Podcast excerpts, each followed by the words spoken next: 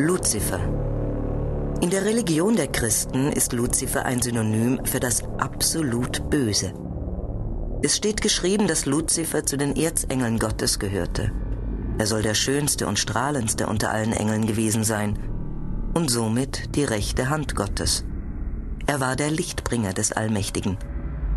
Doch Luzifer wurde hochmütig und eitel und wollte Gott gleich werden, um die Macht seines Schöpfers zu erlangen.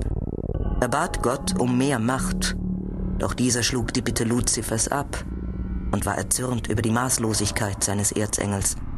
Daraufhin drohte der Lichtbringer den Menschen die Geheimnisse des Himmels zu verraten. Es kam zum Zerwürfnis zwischen Gott und Luzifer.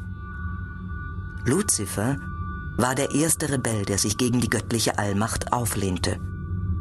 Der Krieg der Engel begann. Auf der einen Seite Luzifer und seine Anhänger, auf der anderen Seite Gott und seine treuen Engel. Äonen vergingen, bis der Krieg endete und Luzifer mit seinen Rebellen in die Hölle verbannt wurde. Dort sollte er zum Herrscher über die Dämonen und das Böse werden und über sein eigenes Reich herrschen. Aus namenloser Wut über die vernichtende Niederlage vergoss Luzifer fünf Tränen, aus denen er fünf Amulette formte die magischen Amulette der Macht. Voller Zorn und Hass schleuderte er die Amulette auf die Erde. Die Tränen Luzifers sollten seinem Träger unglaubliche Macht verleihen und das Böse wachsen lassen. Es gibt aber auch noch eine andere Legende, die besagt, dass Luzifer zu den sieben großen Erzengeln gehörte.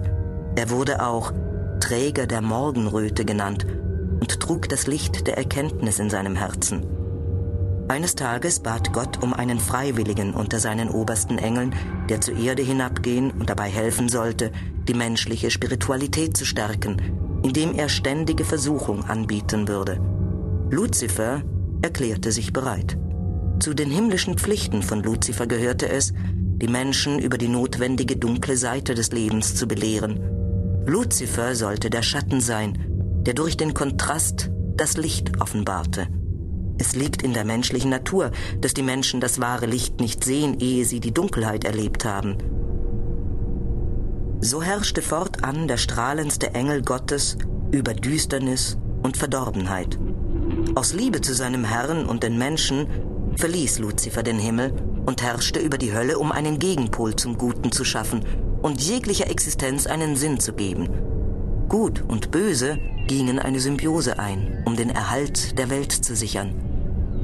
Als Luzifer schließlich sein neues Reich betrat und all die Dämonen und die abgrundtiefe Schlechtigkeit erblickte, vergoss er bittere Tränen. Aus diesen Tränen formte Luzifer fünf Amulette, die in einer weit entfernten Zukunft eine wichtige Rolle spielen sollten. Diese magischen Amulette trugen die Namen Uchat, das Augenamulett, Zuba, das Drachenamulett, Sephiroth, das Sternamulett Stavrod, das Kreuzamulett, und Kardian, das Herzamulett. Als er sein Werk vollendet hatte, nahm der Erzengel die Amulette und schleuderte sie in die Welt der Menschen.